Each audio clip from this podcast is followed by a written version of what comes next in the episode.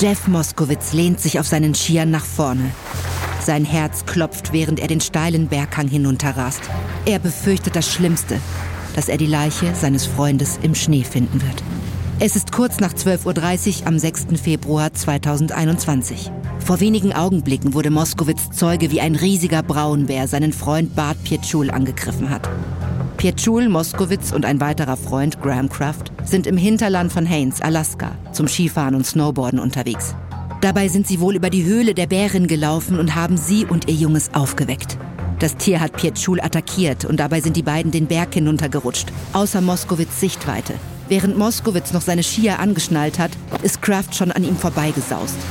Moskowitz rast hinterher und die Angst zieht ihm den Magen zusammen, als er über die Kuppe fährt. Und dann sieht er Bart. Er liegt zusammengekrümmt am Boden. Blut läuft seinen Hals herunter in den Schnee. Es sickert auf durch seinen Parker und seine Schneehose. Aber er ist am Leben. Kraft kniet neben ihm. Sein Hund Sirku hält Wache. Moskowitz bleibt ein paar Meter entfernt stehen und starrt geschockt auf seinen verwundeten Freund. Das kann doch nicht wahr sein, denkt er.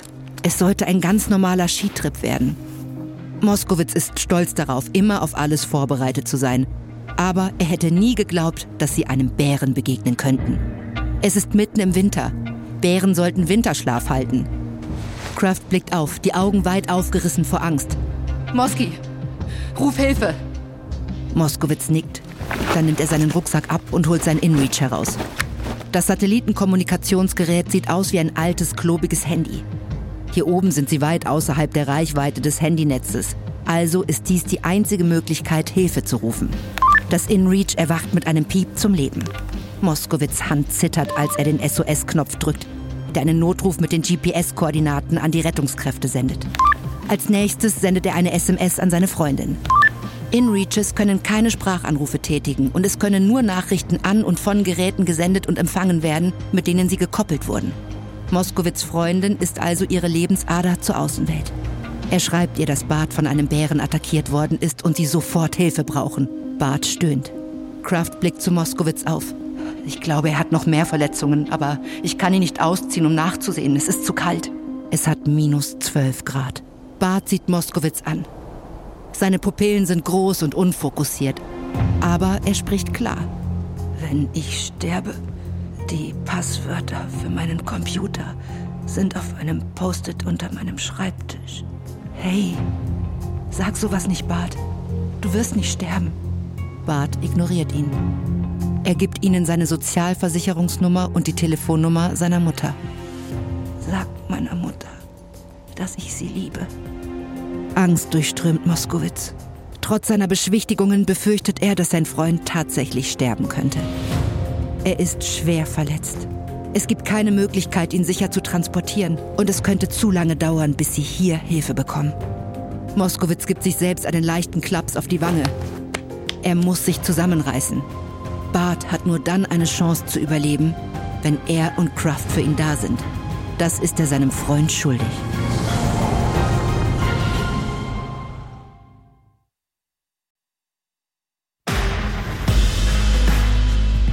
Ich bin Eva bei und das ist Überlebt von Wondery.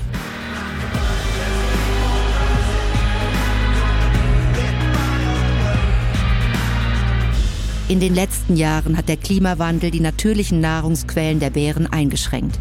Infolgedessen haben sich die Zusammentreffen von Bär und Mensch verdoppelt. Das betrifft auch die abgeschieden gelegene Gemeinde Haines in Alaska. Immer mehr der wilden Tiere kommen in die Stadt auf der Suche nach Nahrung. Bislang sind bei diesen Zusammentreffen keine Menschen verletzt worden. Bis zum 6. Februar 2021. Auf einem Ausflug in den um Haines gelegenen Bergen wurde Bart Pietschul von einem Bären angegriffen und schwer verwundet. In der abgelegenen Wildnis war Hilfe Stunden entfernt. Während sie auf Rettung warteten, mussten Bart Pietschuls Begleiter, Graham Kraft und Jeff Moskowitz, all ihr Wissen und ihre Erfahrung im Freien einsetzen, um ihren Freund bei Temperaturen unter dem Gefrierpunkt am Leben zu erhalten. Und das im Angesicht der Tatsache, dass der Bär jederzeit zurückkehren konnte. Dies ist Folge 2 von 2. Drei lange Stunden.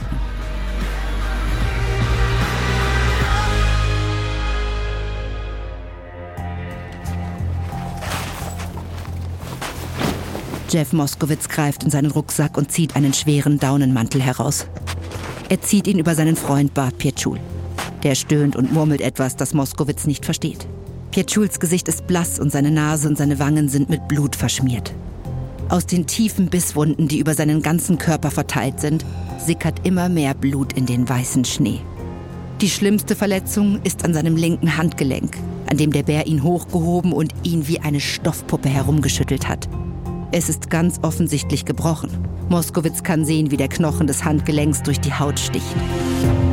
Neben ihnen entleert Graham Craft den Rucksack von Pietschul. Dann rollt er ihn fest zusammen, um eine Schiene für sein Handgelenk zu basteln. Das ist eine Technik, die Kraft in den Erste-Hilfe-Kursen für die Wildnis gelernt hat. Pietschul stöhnt. Moskowitz überprüft sein InReach. Seine Freundin hat nicht auf die SMS geantwortet, die er ihr geschickt hat. Er hofft, dass sie durchgegangen ist. Noch mehr hofft er, dass die SOS-Nachricht angekommen ist. Moskowitz weiß, dass es Stunden dauern wird, bis jemand sie erreichen kann. Sie sind zu hoch oben auf dem Berg, als dass man auf dem Landweg zu ihnen gelangen könnte. Und der nächstgelegene Hubschrauber der Küstenwache ist in Sitka, 240 Kilometer entfernt. Bis dahin müssten sie sich um ihren Freund kümmern. Halt durch, Bart. Du schaffst das. Pietschuls Zähne klappern. Moskowitz holt eine Notfalldecke mit Isolierschicht und einem Biwaksack hervor, einen körpergroßen Sack, der Schutz vor den Elementen bietet. Den verwenden Bergsteiger und Bergsteigerinnen oft anstelle eines Zeltes. Moskowitz Freunde ziehen ihn oft damit auf, wie viel Ausrüstung er einpackt. Aber heute zahlt es sich aus. Kraft drückt näher an Pietschul heran. Er hat den Rucksack in eine behelfsmäßige Schiene umgewandelt. Okay, Bart. Das wird höllisch wehtun. Aber ich muss den Arm schienen. Das ist die einzige Möglichkeit, ihn zu schützen. Und es sollte den Schmerz ein wenig lindern. Bart nickt, aber seine Augen sind vor Angst geweitet.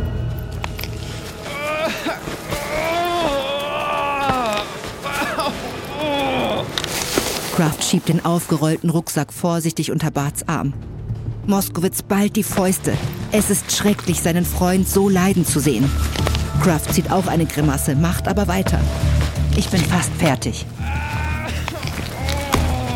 Mit Mullbinden befestigt er den Rucksack an Pietschuls Arm und stabilisiert ihn. Fertig. Pietschul keucht. Seine Augen sind glasig vor Schmerz. Aber die Schiene scheint zu helfen. Zumindest im Moment. Moskowitz spürt das Vibrieren des InReach. Er holt es heraus. Es ist eine Textnachricht von seiner Freundin. Sie hat seine Nachricht erhalten und die State Trooper in Haynes angerufen. Offenbar hatten sie seine SOS-Nachricht nicht erhalten.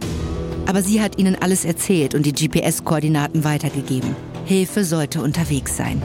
Moskowitz blickt durch die hohen Bäume, die sie umgeben, auf ein Stück Himmel.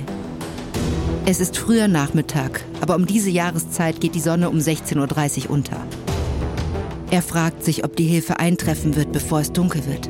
Wenn nicht, müssen sie vielleicht die Nacht hier draußen verbringen. Und er ist sich ziemlich sicher, dass Pietschul nicht so lange durchhalten wird. In der Hauptzentrale in Haines gibt ein Alaska State Trooper GPS-Koordinaten in seinen Computer ein. Die Karte zeigt eine abgelegene Stelle, 450 Meter hoch auf einem Berg über den Chilkoot Lake, 16 Kilometer von der Stadt entfernt. Es ist früher Nachmittag. Der Trooper hat gerade mit der Freundin eines Mannes telefoniert, der sich auf einem Skiausflug befindet. Einer der Freunde des Mannes wurde von einem Bären zerfleischt. Sie brauchen Hilfe, um ihn in medizinische Behandlung zu bringen. Der Trooper konnte es zunächst gar nicht glauben. Es war nur eine Frage der Zeit, bis aus einer Bärenbegegnung ein Angriff werden würde. Aber ein Bär, der im Winter aus seiner Höhle kommt, war nicht die Art von Angriff, die er erwartet hatte. Aber die Umstände sind jetzt auch egal. Der Trooper muss jetzt einen Weg finden, den verletzten Snowboarder vom Berg und in ein Krankenhaus zu bringen. Er starrt auf die Karte und winkt einen Kollegen heran. Wir haben einen Mann, der von einem Bären angegriffen wurde, also wahrscheinlich starke Blutungen. Außerdem ist er offenbar gestürzt, also möglicherweise Kopf- und Halsverletzungen. Was sind unsere Transportmöglichkeiten? Der Kollege sieht auf die Karte, dann schüttelt er den Kopf. Der Hubschrauber ist die einzige Möglichkeit. Bist du sicher? In der näheren Umgebung gibt es nur einen Hubschrauber, der für Rettung und medizinische Evakuierung ausgerüstet ist. 240 Kilometer entfernt. Der Hubschrauber wird mindestens anderthalb Stunden für den Anflug brauchen. Und das auch nur, wenn der Hubschrauber verfügbar ist. Wenn er gerade im Einsatz ist, kann es sehr viel länger dauern. Aber sein Kollege nickt. Ich kenne den Berg.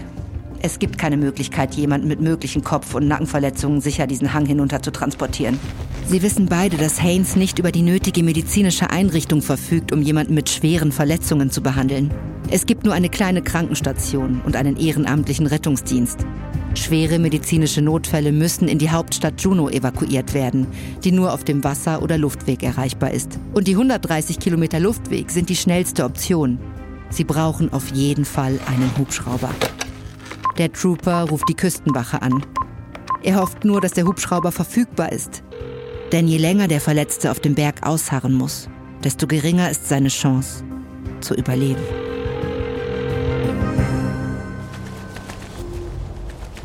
Graham Craft fröstelt trotz seiner warmen Kleidung. Er beobachtet Sirko, wie sie die Nase in die Luft hält und schnüffelt. Er behält seine große goldfarbene Hündin genau im Auge, falls sie ein Zeichen gibt, dass der Bär zurück ist. Neben ihm liegt mit klappernden Zähnen Pietschul. Zusätzlich zu seiner eigenen Winterkleidung haben sie eine weitere Jacke, eine Rettungsdecke und einen Biwaksack auf ihn gehäuft. Aber es ist nicht genug. Es ist jetzt nach 13 Uhr, etwas mehr als eine halbe Stunde seit dem Angriff. Und noch immer keine Nachricht von den Rettungskräften, wann sie eintreffen werden. Pietschul stöhnt. Mir ist so kalt. Kraft schaut zu Moskowitz hinüber. Moski, hast du noch etwas anderes in deinem Wunderrucksack? Es ist unglaublich, was Moskowitz alles in seinem Rucksack verstaut hat. Kraft wird sich nie wieder über Moskowitz lustig machen, weil er so viel eingepackt hat. Aber Moskowitz schüttelt den Kopf. Wir benutzen schon alles, was ich mitgebracht habe.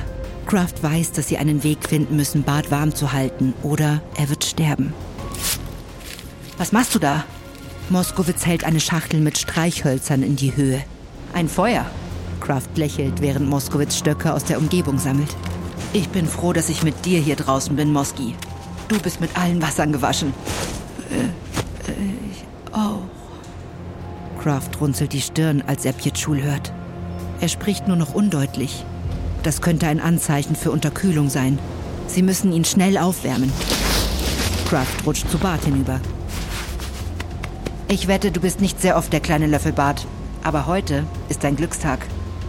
Mit 1,90 Meter ist Pietschul größer als Kraft. Aber Kraft schmiegt sich an seinen großen Freund so gut er kann und achtet darauf, dass er keine der großen Wunden berührt. Er drückt seinen Körper an den von Bart. Moskowitz zündet das Feuer an. Es ist nicht viel, aber jedes bisschen Wärme ist willkommen. Kraft hofft, dass ihre Körperwärme zusammen mit Moskowitz Feuer ausreicht, um sie alle vor dem Erfrieren zu bewahren.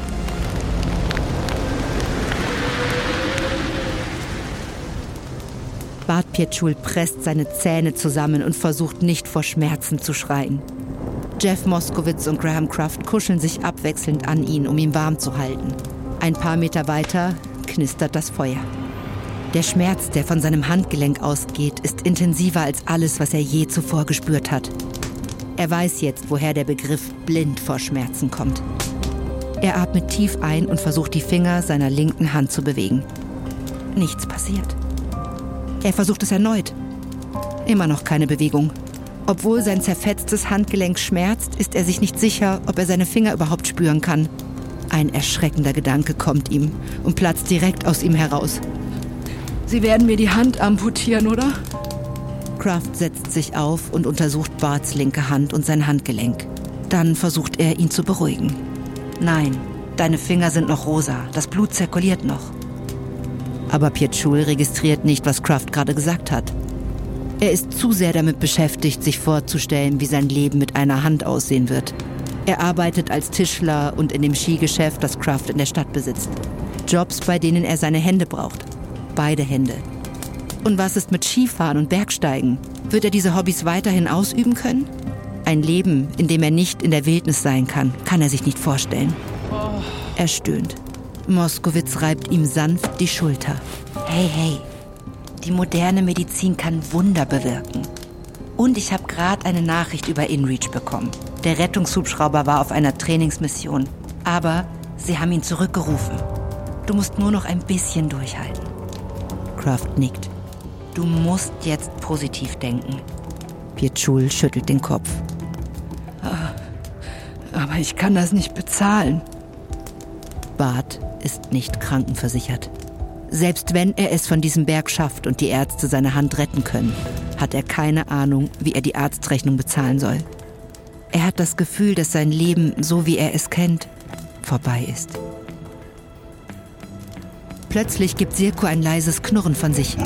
Ihre Ohren zucken, während sie die Luft schnuppert. Pietschuls ganzer Körper verkrampft sich und sein Herz pocht gegen seinen Brustkorb. So wie die Hündin sich verhält, kann das nur eines bedeuten. Die Bärin kommt zurück.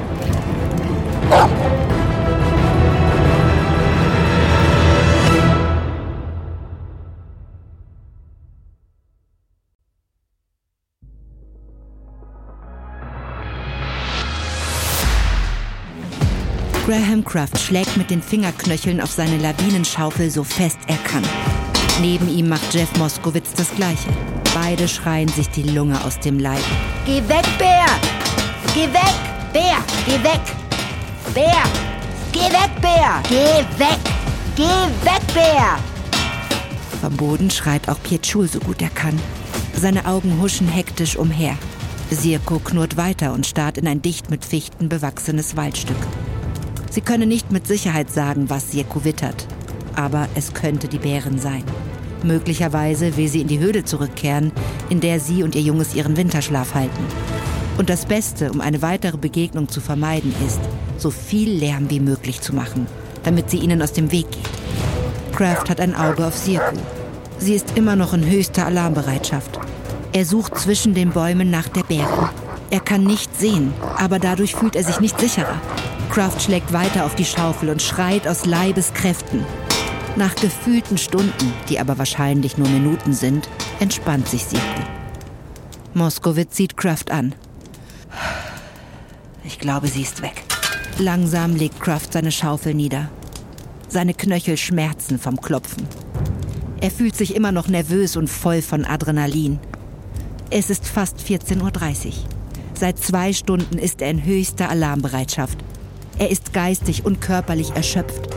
Aber sie können nichts anderes tun, als zu warten, bis der Hubschrauber endlich kommt. Jeff Moskowitz schirmt seine Augen gegen die untergehende Sonne ab und versucht das ungute Gefühl in seinem Magen zu ignorieren. Ihnen bleiben wahrscheinlich nur noch zwei Stunden Tageslicht. Die Sonne geht im Winter in Alaska früh unter. Neben ihm erzählt Kraft Pietschul von einem seiner schlimmsten Stürze beim Skifahren. Sie haben sich abwechselnd Geschichten erzählt, um sich die Zeit zu vertreiben und sich von ihrer schlimmen Lage abzulenken. Moskowitz hat langsam die Hoffnung, dass sein Freund durchkommt. Er hat immer noch nicht das Bewusstsein verloren und redet wieder etwas mehr. Aber sobald es dunkel wird, wird es schwieriger. Dann fällt die Temperatur weiter und Moskowitz ist sich nicht sicher, ob sie genug Ausrüstung haben, um über die Nacht einigermaßen warm zu bleiben. Außerdem wird die Rettung per Hubschrauber in der Dunkelheit viel härter, vielleicht sogar unmöglich. Moskowitz Herz zieht sich zusammen. Er schaut zu Pietschul hinunter, der versucht, Crafts Erzählung zu folgen. Aber Moskowitz kann sehen, dass das Gesicht seines Freundes blass ist, seine Wangen hohl. Er ist ein großer Kerl, aber er sieht klein und verletzlich aus in dem Kokon aus Schichten, in den Moskowitz ihn gehüllt hat. Kraft schließt seine Geschichte ab und nickt Moskowitz zu. Du bist dran, Moski. Pietschul versucht zu lächeln. Mal sehen, ob du was Gutes hast. Moskowitz nickt und will gerade loslegen, als sein InReach in seiner Tasche summt. Es ist eine Nachricht von seiner Freundin. Moskowitz grinst, als er den Text liest. Ich habe was Besseres als eine Geschichte, in der ich auf meinen Hintern falle. Der Hubschrauber der Küstenwache wurde aufgetankt und ist auf dem Weg. Voraussichtliche Ankunft in einer Stunde. Kraft stößt einen Schrei aus. Sogar Pietschul gelingt ein Grinsen. Eine Stunde. Das ist doch gar nichts. Moskowitz nickt. Auch er ist erleichtert. Aber er weiß auch, dass in einer Stunde alles Mögliche passieren kann. Vor allem tief in der Wildnis mit sinkenden Temperaturen.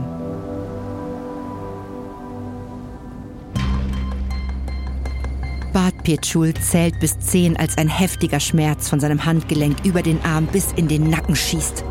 Ein paar Meter vor ihm entfernt ist Moskowitz dabei, mit seiner Lawinenschaufel einen großen flachen Kreis in den Schnee zu schaufeln. Er und Croft wechseln sich bei dieser Aufgabe ab, während der jeweils andere sich an Pietschul drückt, um ihn warm zu halten. Pietschul ist sich nicht ganz sicher, warum sie einen Kreis in den Schnee machen. Er glaubt, dass sie damit einen Landeplatz für den Hubschrauber schaffen wollen. Da es in der Nähe keine wirklich ebene Fläche gibt. Oder vielleicht damit die Crew der Küstenwache sie von oben besser sehen kann. Aber Pietschul hat nicht die Energie, Fragen zu stellen. Er versucht nur, die nächste halbe Stunde zu überstehen, bis der Hubschrauber eintrifft.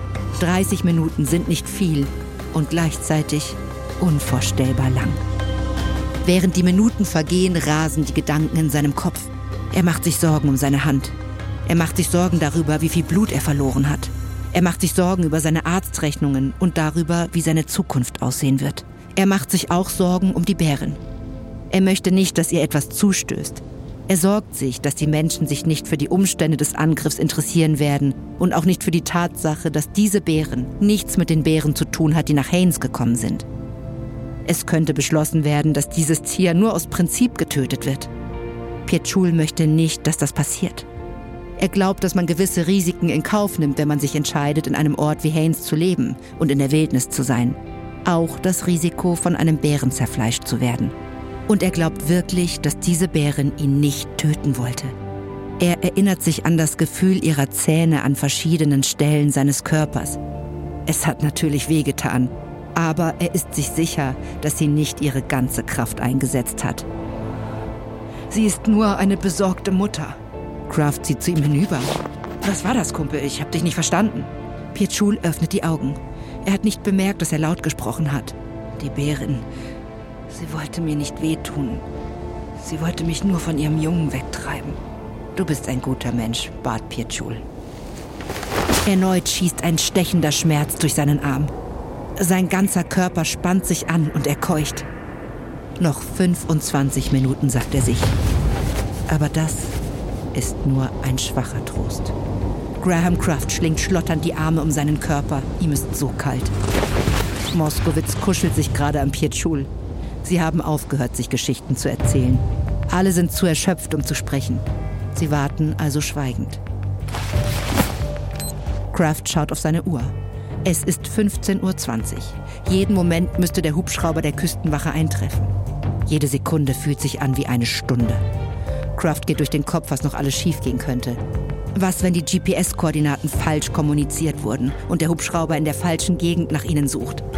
Was, wenn Gott bewahre es einen Unfall gibt und der Hubschrauber abstürzt? Doch dann hört Kraft ein mechanisches Surren. Leise, aber unverkennbar in der tiefen Wildnis. Er rappelt sich auf und schnappt sich den leuchtend orangefarbenen Biwaksack, der auf Bart liegt. Ich gebe ihn dir gleich wieder. Wir müssen uns bemerkbar machen, damit sie uns sehen.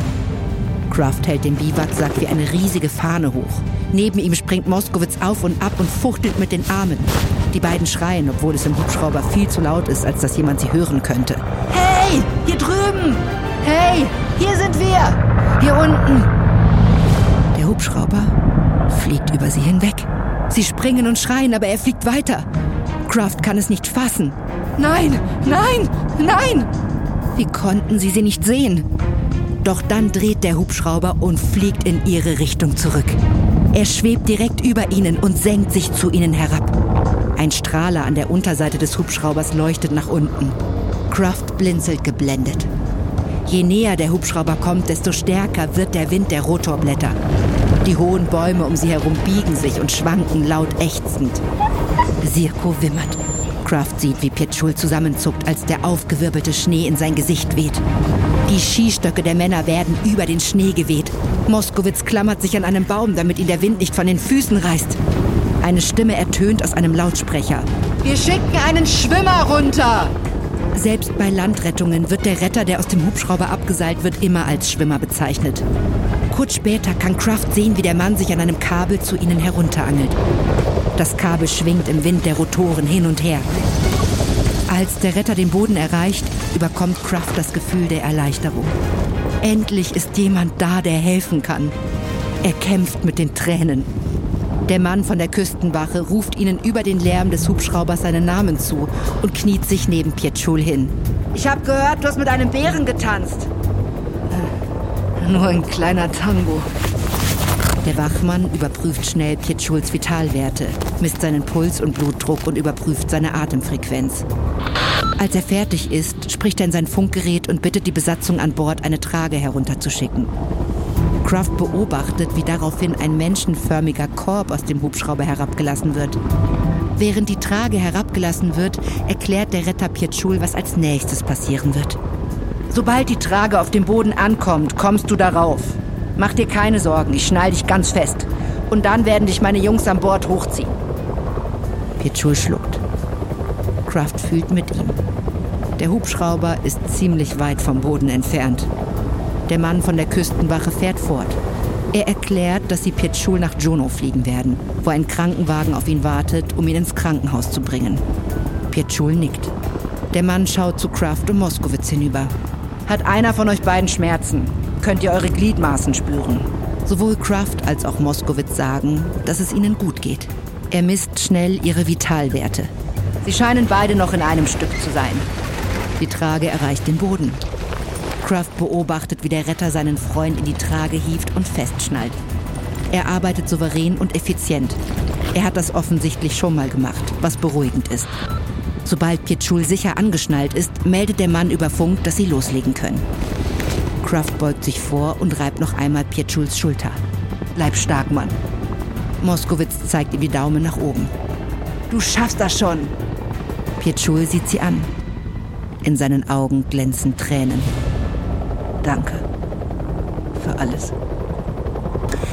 Die Besatzung im Hubschrauber zieht das Kabel ein und Kraft und Moskowitz sehen zu, wie die Trage aufsteigt und sich auf ihrem Weg nach oben in engen Kreisen dreht. Kraft kann sich nicht einmal vorstellen, was Pietschul in diesem Moment fühlt. Sobald die Trage im Hubschrauber ist, wird das Kabel wieder heruntergelassen. Der Mann von der Küstenwache wendet sich an Kraft und Moskowitz. Im Hubschrauber ist nicht genug Platz für euch beide. Ihr müsst den Berg alleine runterkommen. Schafft ihr das? Kraft und Moskowitz versichern ihm, dass das kein Problem ist. Der Retter nickt. Viel Glück, wir werden uns gut um euren Freund kümmern. Der Küstenwächter sichert sich am Seil und wird hochgezogen.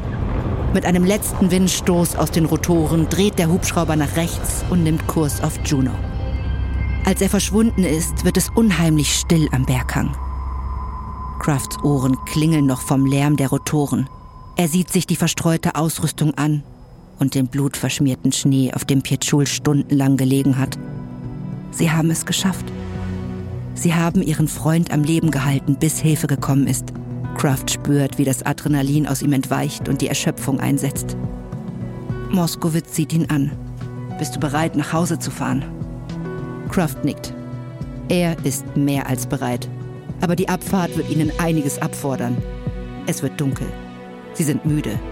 Sie sind unkonzentriert, machen sich Sorgen um Pietschul und wie es mit ihm weitergeht. Sie müssen 450 Meter den steilen Abhang hinunter, durch dichten Wald und auf eisigem Boden. Und da draußen ist immer noch ein Bär.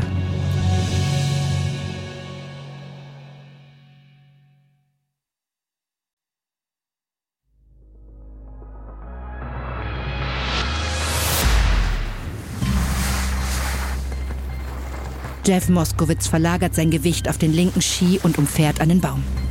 Der Wald ist hier dicht und es erfordert Moskowitz ganze Konzentration, sich zwischen den Bäumen hindurchzuschlängeln, ohne dabei gegen einen zu fahren. Er spricht laut, während er fährt. Hey, Bär! Wir kommen den Berg runter, Bär!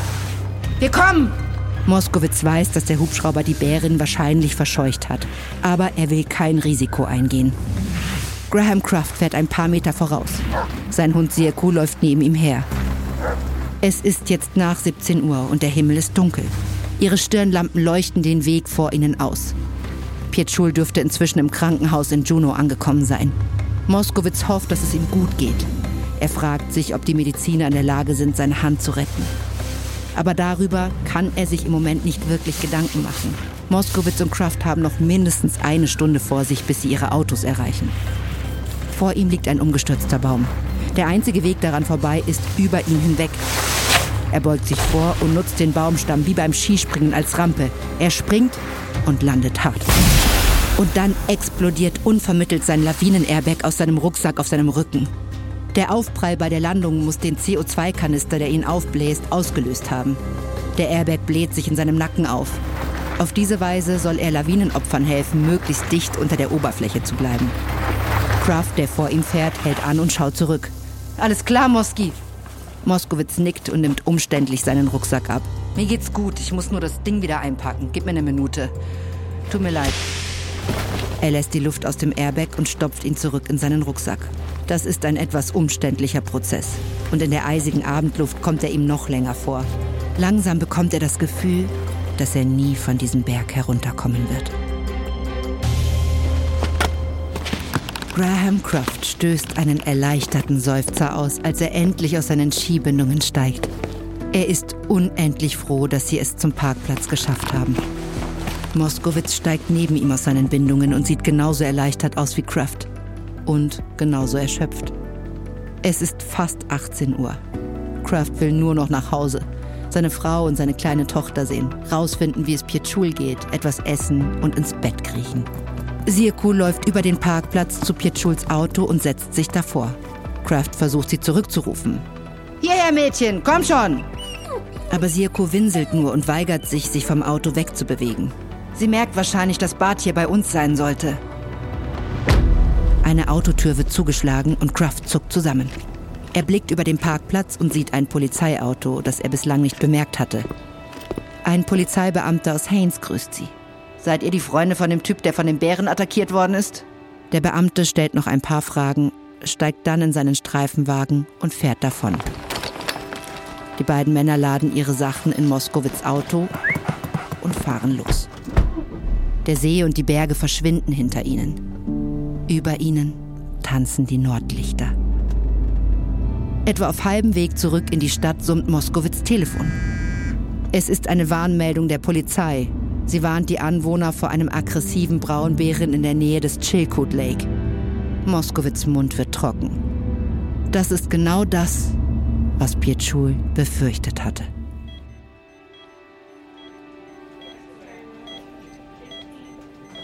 Bart Pietschul öffnet blinzelnd seine Augen und nimmt langsam seine Umgebung wahr. Er befindet sich in einem weißen Raum und liegt im Bett. Um ihn herum ertönt ein Chor von Pieptönen. Fahles Sonnenlicht scheint durch das Fenster herein und ein Kalender an der Wand zeigt das Datum an. 7. Februar 2021. Nach und nach fällt es ihm wieder ein. Der Hubschrauberflug nach Juneau. Die hektische Betriebsamkeit, als er im Krankenhaus ankam und in den OP gebracht wurde. Rückwärts zählen von 10 und dann nur noch schwarz. Du bist wach. Pietschul schreckt auf, als er eine Frauenstimme hört. Er dreht den Kopf und stöhnt, weil sein Nacken so steif ist. Aber er grinst, als er Beth, eine seiner besten Freundinnen, auf einem Stuhl neben seinem Bett sitzen sieht. Was machst du denn hier? Ich bin sofort ins Flugzeug nach Juneau gestiegen, als ich davon gehört habe. Ich wollte nicht, dass du alleine aufwachst. Pietschul kämpft gegen die Tränen an. Die Art und Weise, wie sich seine Freunde in den letzten 24 Stunden um ihn gekümmert haben, ist überwältigend. Beth lächelt ihn an. Die Ärzte sagen, dass du dich sehr gut machst. Pietschul schaut nach unten und schluckt. Sein ganzer linker Arm ist mit dicken Bandagen umwickelt. Er kann seine Hand nicht spüren. Sein Herz rast. Was ist mit meiner... Er bricht ab. Unfähig, die Frage zu Ende zu bringen. Aber Beth versteht ihn auch so. Sie haben deine Hand gerettet. Pietschul stöhnt einen langen Seufzer aus und schließt erleichtert die Augen. Da sind jetzt ein Haufen Stifte drin und du brauchst noch eine weitere Operation, um sie wieder herauszunehmen. Sie wird vielleicht nie wieder hundertprozentig sein, aber du hast immer noch zwei Hände. Pietschul nickt. Solange ich meine Schuhe zubinden und meinen Skistock festhalten kann, bin ich zufrieden. Beth grinst. Sie ist froh, dass er seinen Optimismus nicht verloren hat. Pietschuls Mobiltelefon summt. Beth nickt ihm zu. Es geht schon den ganzen Morgen so. Er tastet mit der rechten Hand nach dem Handy. Als er den Bildschirm einschaltet, sieht er hunderte von Nachrichten alte Arbeitskollegen, Freunde, Bekannte aus Haynes, Familie in Polen. Alle wollen wissen, wie es ihm geht. Kraft und Moskowitz haben eine Spendenaktion auf GoFundMe für ihn eingerichtet, als Hilfe für seine Arztrechnungen. Tränen laufen Pietschul über die Wangen. Mit so viel Liebe und Unterstützung hat er nicht gerechnet. Trotz allem, was ihm in den letzten 24 Stunden widerfahren ist, ist er unglaublich glücklich. Trotzdem macht er sich Sorgen um die Bärin und ihr Junges. Einige Monate nach dem Angriff war Bart Pietschul wieder in den Bergen unterwegs. Sein Handgelenk ist mittlerweile gut verheilt. Obwohl er noch immer die Narben des Angriffs trägt, ist seine Liebe zu Haynes und dem Hinterland ungebrochen. Jeff Moskowitz packt weiterhin bei jedem Ausflug Ausrüstung für alle Fälle ein. Seine Freunde ziehen ihn aber deswegen nicht mehr auf. Und jedes Mal, wenn sie jetzt in der Wildnis unterwegs sind, achten alle drei Männer sehr genau auf Anzeichen von Bärenhöhlen. Zu Piet Schulz großer Erleichterung haben die Beamten des Department of Fish and Game beschlossen, die Bären, die ihn angegriffen hat, nicht aufzuspüren oder zu erlegen. Es wurde entschieden, dass sie einfach das getan hat, was Bären im Winter tun. Ihre Höhle und ihr Junges verteidigen. 2021 haben die Biologen von Fish and Game, darunter Karl Kotsch, weitere Bemühungen unternommen, den EinwohnerInnen von Haynes Wege zu zeigen, wie man die Lockstoffe wie Lebensmittel, Kleinvieh und Müll wirksam sichern kann. Es wurden schärfere Gesetze erlassen, die die Menschen dazu verpflichten, Lebensmittelabfälle zu sichern. Heath Scott ist weiterhin Polizeichef von Haynes. Er wurde nicht belangt, weil er den Bären angeschossen hatte, der in seine Garage eingebrochen war. Die Geschehnisse in Haynes sind kein Einzelfall. In den Städten im Südosten Alaskas werden vermehrt Bären gesichtet und getötet. Und es sind nicht nur Bären. Überall in den USA und auf der ganzen Welt kommt es immer häufiger zu Begegnungen zwischen Menschen und wilden Tieren. Die Bay Area in Kalifornien meldet eine Zunahme der Kojotenaktivität in den Städten als Folge der extremen Trockenheit in diesem Bundesstaat. Sowohl an der Ost- als auch an der Westküste wurden in den letzten Jahren mehr Haie gesichtet, was Wissenschaftler auf die steigenden Meerestemperaturen zurückführen. Mit den Veränderungen im Klima passen wilde Tiere ihr Verhalten an. Auch wir Menschen werden uns anpassen müssen, wenn wir weiterhin koexistieren wollen.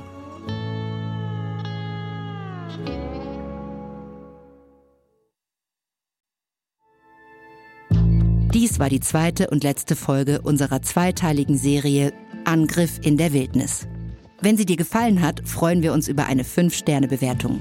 Hier noch ein kurzer Hinweis zu den Szenen in diesem Podcast. In den meisten Fällen wissen wir zwar nicht genau, was gesagt wurde, aber unsere Geschichte basiert auf echten Tatsachen und umfassenden Recherchen. Wenn du mehr über diese unglaubliche Geschichte erfahren möchtest, empfehlen wir dir den Artikel It's No Fun to Wake a Sleeping Bear von Caroline Van Hammert, der ursprünglich im Outside Magazine veröffentlicht wurde. Überlebt ist eine Produktion von Wondery und Munk Studios. Ich bin Eva Bay. Austin Reckless hat diese Geschichte geschrieben. Katja Reister hat die Folge adaptiert. Das Sounddesign haben Otthaus Audio und Dominik Schäfer gemacht. Produzentin von Munk Studios, Ilona Toller. Für Wondery, Serious Producer Simone Terbrack, Executive Producer Tim Kehl, Jessica Radburn und Marshall Louis.